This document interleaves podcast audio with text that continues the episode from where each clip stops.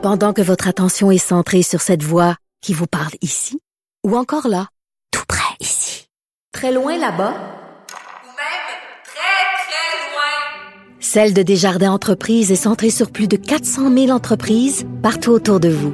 Depuis plus de 120 ans, nos équipes dédiées accompagnent les entrepreneurs d'ici à chaque étape pour qu'ils puissent rester centrés sur ce qui compte, la croissance de leur entreprise. Bonjour, bon jeudi. Merci d'écouter Cube Radio et Politiquement Incorrect. J'attire votre attention sur un texte dans le Devoir aujourd'hui, euh, page A5. Déception et incompréhension. Les chefs élus de la nation Wet'suwet'en en majorité favorable au gazoduc, déplore leur exclusion des négociations. On sait qu'il y a des négociations actuellement. Hein. Il, y a une, entente de principe entre le gouvernement canadien et euh, la nation Wet'suwet'en. Et là, ils sont en train de discuter ensemble. Sauf que la nation Wet'suwet'en, il y a deux niveaux de gouvernance. Il y a les chefs héréditaires qui ne sont pas élus, qui sont comme la reine d'Angleterre, qui se passent le pouvoir de père en fils et qui sont censés représenter l'esprit de cette nation-là. Et tu as les conseils de bande, les conseils de bande qui, eux, sont élus. Et je, fais toujours la métaphore avec le Canada.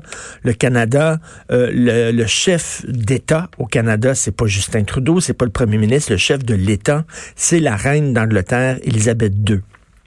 Mais les décisions au jour le jour sont prises par le Parlement, qui est une institution démocratique et qui euh, parle au nom des Canadiens.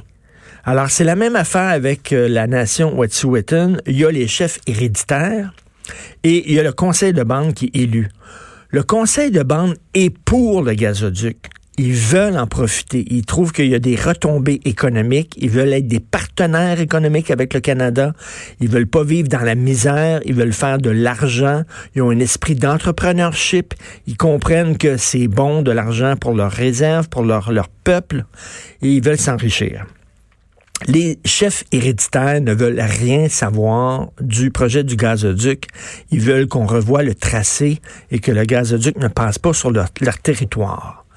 Là, le gouvernement canadien, est en train de négocier seulement avec les chefs héréditaires. Donc, ils sont en train de négocier seulement avec les gens qui sont contre le projet de gazoduc. Alors, eux autres, le conseil de banque qui disent, nous autres, on est élus. Régulièrement, les gens votent pour nous autres, donc on est élus. On représente la nation Wet'suwet'en beaucoup mieux que les chefs héréditaires. Nous autres, on est pour le gazoduc, on n'est pas à la table de négociation. Comment ça se fait? Sacrée bonne réponse. Premièrement, ce serait le fun que dans cette nation-là, on sache avec qui on négocie. Il y a deux niveaux de gouvernance, ça comme pas de maudit bon sens. Qui parle au nom de la nation Wet'suwet'en? Il me semble que, dans ma tête à moi, ceux qui parlent au nom de la nation, c'est ceux qui sont élus démocratiquement. On vit dans une société démocratique. Là, vous allez me dire, oui, les conseils de bande ont été quand même une création du gouvernement fédéral, ça a été imposé. Non, non, mais c'est comme ça que ça fonctionne. C'est de même, la loi sur les Indiens, les conseils de bande sont élus, puis tout ça.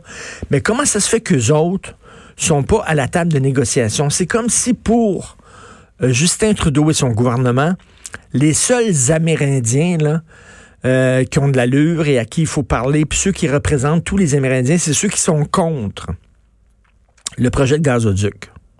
Ça, c'est comme je disais, mettons, là, c'est seulement les femmes pro-voile qui peuvent parler au nom des musulmanes. Nous autres, si on veut avoir la vision des musulmanes, on va seulement parler aux femmes pro-voile. Ben, ben non. Il y a plein de musulmanes qui sont contre le voile. Comment ça se fait, on les entend jamais? Comment ça se fait, on discute jamais avec elles? Hein, on, fait comme si, non, les, les, les pro-voiles, c'est eux autres qui parlent au nom des musulmanes. Mais la même chose. Nous autres, on va s'asseoir pour me négocier avec ceux qui sont contre le gazoduc. À ta minute, là, pourquoi les gens qui sont pour le gazoduc ne sont pas à table de négociation, ne se font pas entendre et peuvent pas parler avec le gouvernement?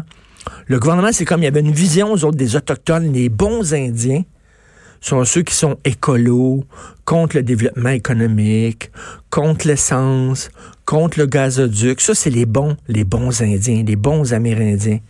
Les, Amérindiens qui veulent s'enrichir, qui sont pour eux autres euh, s'impliquer activement euh, dans un projet euh, énergétique, ça, c'est des mauvais Amérindiens. C'est des Amérindiens qui ont été gangrénés, contaminés, infectés par l'homme blanc, l'homme blanc capitaliste. Faut pas les entendre, faut pas discuter avec eux, c'est pas des vrais Amérindiens.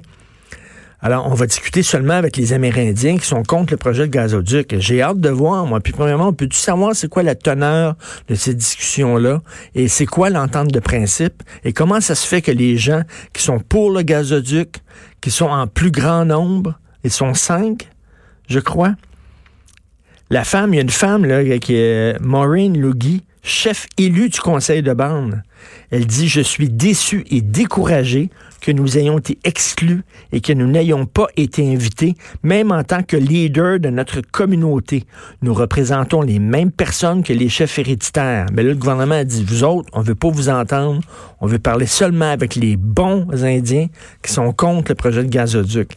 Un excellent texte qui pose de très bonnes questions dans le devoir, page A5. Vous écoutez politiquement incorrect.